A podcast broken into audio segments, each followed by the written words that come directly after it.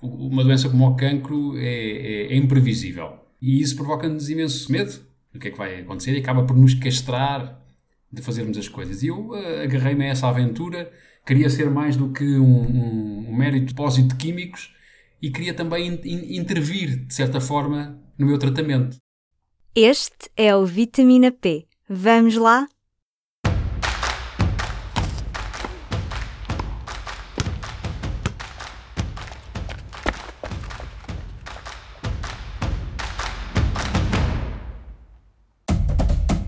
Viva! Eu sou a Carla Pequenino e este é mais um Vitamina P, o podcast Nutrição e Desporto do Público. Neste episódio, o foco é a atividade física como complemento para lidar com a doença, com o stress, com a ansiedade. No fundo, para promover a saúde. Com a chegada do bom tempo, a ideia de exercício físico fica mais associada ao corpo de verão. E tudo certo, é bom sentirmos-nos confiantes mas a atividade física vai muito além disso. Neste episódio ouvimos as histórias de quem diz que o exercício físico mudou a sua vida. Eu estou naquele momento a treinar e sinto que estou isolada, não tenho preocupações externas. Eu, quando estou naquele momento, estou a tratar de mim própria e isso também ajuda-me a ter, se calhar, uma disposição completamente diferente para o restante dia. A atividade física pode ajudar a lidar com problemas como a ansiedade, como nos vai contar a Inês Caria, que se juntou ao ginásio pouco antes da pandemia porque queria perder peso, mas acabou por conseguir muito mais. Mas, para começar este episódio, vamos conhecer a história de João da Silva, jornalista e autor do livro O Sofrimento Pode Esperar. O João redescobriu o exercício físico depois de um diagnóstico de cancro. Queria ser mais do que um, um, um mérito depósito de químicos e queria também in intervir, de certa forma, no meu tratamento. Nos últimos anos, João da Silva venceu três cancros, passou por um transplante renal, escreveu dois livros sobre o processo e apaixonou-se pela atividade física, que descreve como uma parte importante do processo de recuperação, a nível físico e a nível psicológico. O exercício foi fundamental foi algo a que eu me agarrei a certa altura, porque quando o, os tratamentos começaram a ter um efeito uh, importante sobre mim e impossibilitar-me de fazer uma vida normal. Até que um dia percebi que eu estava doente, mas tinha ainda dois braços, duas mãos, dois, duas pernas, uma cabeça e que talvez não pudesse um, ehm, exercitar-me como antes e, e trabalhar também como antes, mas podia fazer qualquer coisa. E então uh, comecei a, a, fazer exercício e isso foi muito importante para mim porque uma doença como o cancro é, é, é imprevisível. Não, é? não, sabemos nunca o que é que vai acontecer no dia seguinte, uh, na hora seguinte, e, e, e isso provoca-nos imenso, imenso, imenso medo, não é? Do que é, que, do que é que vai acontecer e acaba por nos castrar de fazermos as coisas. E eu uh, agarrei-me a essa aventura, queria ser mais do que um, um, um mérito depósito de químicos e queria também in, intervir, de certa forma, no meu tratamento. Um, e acabou por ser muito importante também para a minha autoestima, porque eu treinava, treinava até ao limite, sentia-me muito mal e muito bem ao mesmo tempo, porque ficava muito, muito cansado, ficava de rastros, mas também me, me dava confiança. Sentia que uh, a doença não estava a, a, a levar aquilo que eu era já tocou um bocadinho em como é que o exercício o ajudava, que ajudava a sentir-se uh, que, que, que, era capaz, melhorava a autoestima, sentia que estava a cumprir objetivos e a, e a dar o seu máximo numa, numa área. Uh, que outros benefícios é que notou? Eu sentia-me, para já sentia-me com mais energia. Uh, Estranhamente.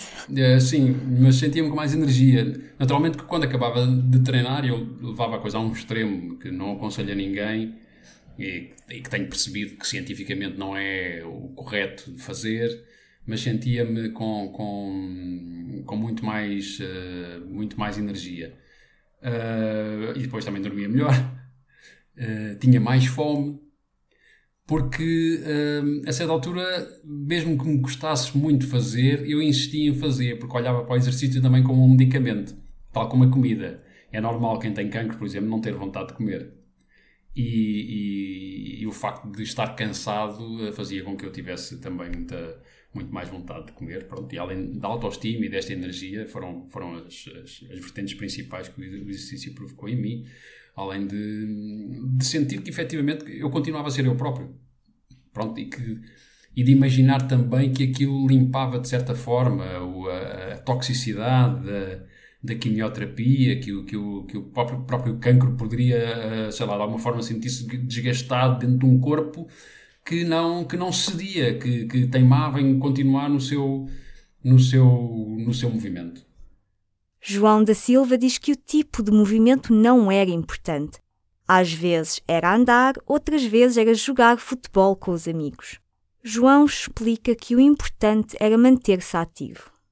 Uh, corria, fazia uh, jogging, treinava num, num, ginásio, fazia algumas aulas, fazia também yoga, enfim, tudo muito vocacionado para o bem-estar, mais do que outra coisa qualquer, não é? De vez em quando jogava a bola com os amigos e etc.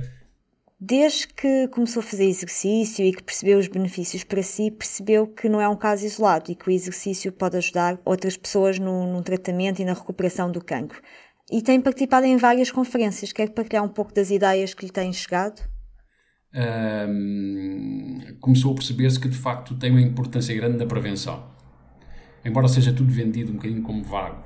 E depois, durante os tratamentos do cancro, tem um efeito. Uh, não só de, de fazer as pessoas sentirem-se melhor, mas concretamente ajudando o tratamento a combater o cancro.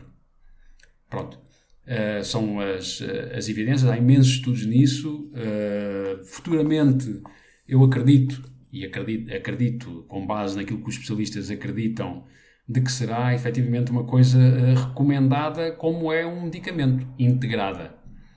Claro que demora tempo Infelizmente, um, surgem os estudos e depois até as coisas terem, terem uma, um efeito prático são 5, 10 anos, mais ou menos. Às vezes as pessoas falavam sobre isso. Como é que você está tão, está tão ativo, está tão bem, está tão, não parece ter tido essas doenças todas e etc. E perguntavam-me o que, deveriam fazer e etc. E eu recomendava sobretudo uma, uma coisa que tem a ver com uma lógica muito oriental, eh, basicamente, que é o equilíbrio, não é? trabalhar bastante a, a, a, fluidez dos movimentos, trabalhar a, a, flexibilidade, trabalhar a respiração, que ao trabalharmos a respiração estamos também a trabalhar o coração e o relaxamento.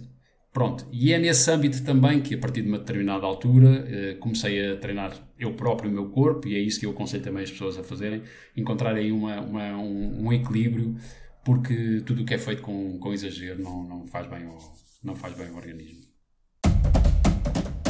A história da Inês Caria é diferente. Começou a fazer exercício físico no final de 2020 porque queria perder peso. Juntou-se ao ginásio e arranjou uma PT. E eis que veio a pandemia. Passados dois anos, perdeu peso, sim, mas mais do que isso, descobriu que o exercício físico pode ser uma ferramenta importante para lidar com o stress e com a ansiedade começo logo desde pequena. Eu sempre fui uma criança que tinha um pouco de peso a mais, desde muito pequena, que eu me lembro, uh, só que não era nada excessivo. E o que me aconteceu foi que muito cedo eu andava no quarto ano e o meu avô faleceu, e isso causou com que eu revirasse-me para a comida.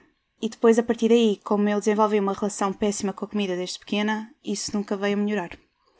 E o que aconteceu foi que em 2020, posso já dizer, uh, em fevereiro de 2020, eu achei que estava na altura de, de, realmente fazer alguma coisa por mim, porque eu cheguei a um ponto onde eu via sempre os anos a passarem, eu tinha sempre aquele desejo de final de ano de que ia perder peso, mas nunca fazia realmente algo para isso. E foi por isso que eu decidi mudar, porque eu, eu não gostava de me ver ao espelho e sentia que a minha saúde mental estava a declinar de forma muito rápida. Queria ganhar confiança em mim própria. Não, não era tanto pela estética em si, mas eu queria sentir que conseguia finalmente vencer essa batalha mental. E eu tinha-lhe dito que eu queria ganhar a confiança, queria finalmente segurar uma coisa, ter aquela sensação de bolas, eu finalmente consegui fazer isto. Portanto, era aquela concretização, era essa a palavra que eu queria. E também foi ganhar saúde. E funcionou? Dois anos mais tarde, a Inês diz que sim e que não se vê a deixar o ginásio de lado.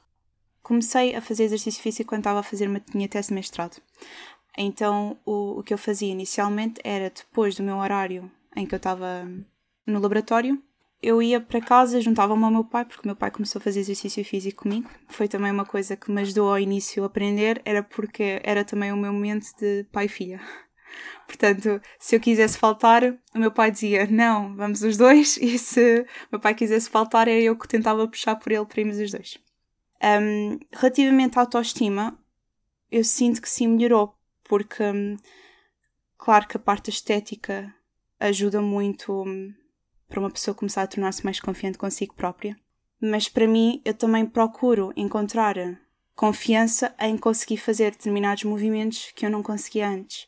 E eu às vezes, até quando estou a treinar, eu penso, ah, na semana passada não conseguia fazer X repetições, hoje já consegui fazer mais uma. Eu às vezes, quando estou a treinar, era, ah, eu tremia muito a fazer este exercício, agora não, já consigo parar de tremer e, portanto, já sei que tenho que passar por um sítio diferente. Ou seja, agora já procuro também a melhorar a minha confiança e ganhar autoestima noutros locais. Por exemplo, consigo correr durante, se calhar, uns 5 minutos seguidos numa velocidade mais rápida na passadeira e depois fico toda eufórica de finalmente conseguir isto.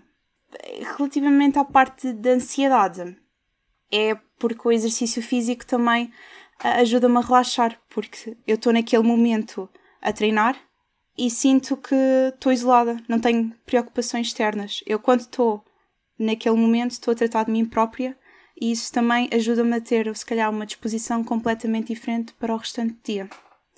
Portanto, sim, eu, eu sinto que o exercício ajudou-me imenso também porque eu, assim, estou a acalmar-me a fazer aquele exercício, eu sinto que também o resto do dia já vou ter também uma atitude bastante diferente.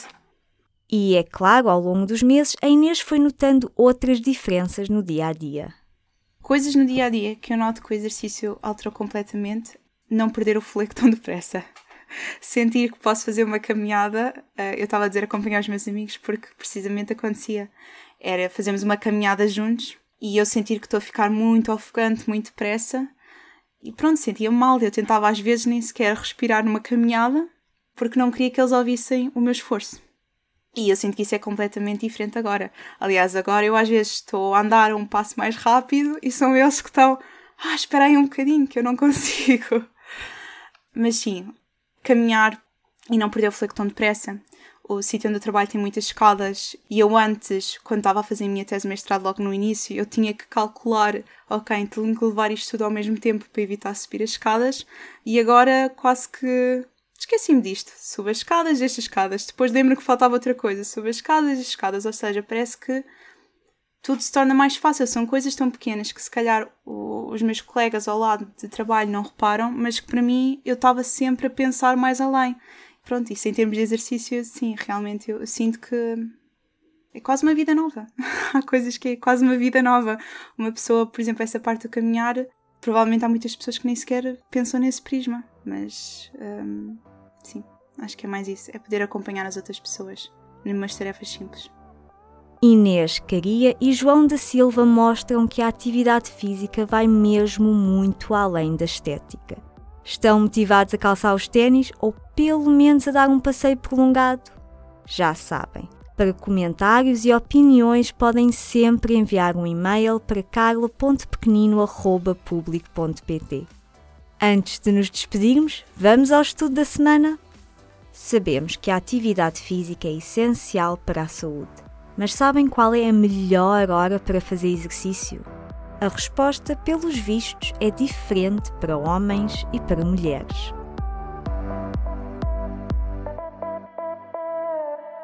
Há um estudo para tudo? Um grupo de investigadores nos Estados Unidos descobriu que a hora que se escolhe para fazer exercício parece acentuar diferentes benefícios nos homens e nas mulheres. Por exemplo, as mulheres devem tentar fazer exercício de manhã se querem aumentar a perda de massa gorda, particularmente na zona abdominal. Mas devem treinar ao final do dia se o objetivo é melhorar o humor ou aumentar a massa magra, ou seja, o músculo. Nos homens, qualquer hora serve para aumentar músculo, mas o exercício durante a noite é o ideal se o objetivo é aumentar o bem-estar emocional. e estimular a saúde cardíaca.